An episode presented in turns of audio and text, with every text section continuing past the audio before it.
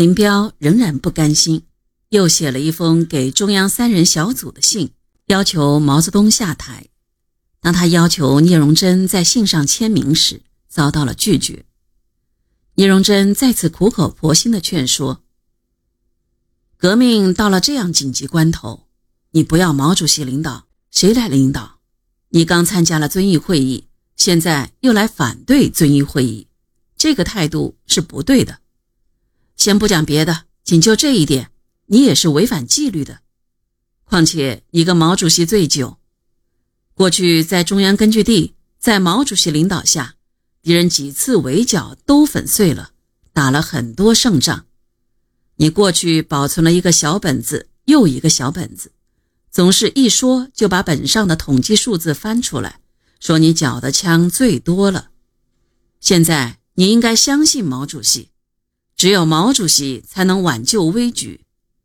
你要我在你的信上签字，我不仅不签。还反对你签字上送，我今天没有把你说服了，你可以上送，但你自己负责。林彪固执己见，一意孤行，个人签名后把信上送了。事态变得严重了，为统一思想，五月十二日，中央政治局在会理郊外铁厂的一个草棚子里举行了扩大会议。外面不时传来敌机扔下的炸弹的爆炸声，有一颗炸弹就落在会场附近，墙壁震得摇晃起来，尘土落了开会的人一身。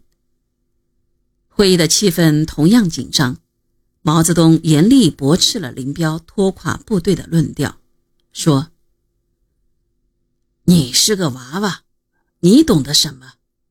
在这个时候直接跟敌人硬顶不行。”绕点圈子，多走点路，这是必要的，完全正确的。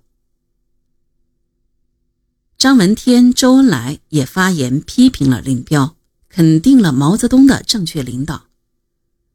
彭德怀是在会上才看到林彪的信，说：“遵义会议才改变领导，这时又提出改变前敌指挥是不妥当的，提出我更不适当。”会议期间，彭德怀、林彪就住在那间做会场的草棚子里。林彪仍在劝说彭德怀：“老彭，还是你行，前方还是你来指挥。”彭德怀仍然一口回绝：“我不行。”林彪一向对毛泽东恭敬有加，为什么这次有这么大的胆量呢？一九五九年春。在中央的一次会议上，毛泽东当着林彪的面说到这件事，林彪立即笑嘻嘻地说：“当时走得太疲劳了，就冲动骂娘。”这个话或许可信，因为不止林彪，王稼祥、彭德怀也对毛泽东只走不打的做法有些意见，但是居然提出撤换主帅这种事。却只有林彪做得出来。大概毛泽东真的把林彪当成娃娃了，大概他过于相信与林彪的情谊了，总以为林彪不会真正反对自己，怀疑林彪的信是由彭德怀鼓动起来的，因此会理风波并没有影响到毛泽东对林彪的信任，却把账挂到了彭德怀的头上，一直未能释怀。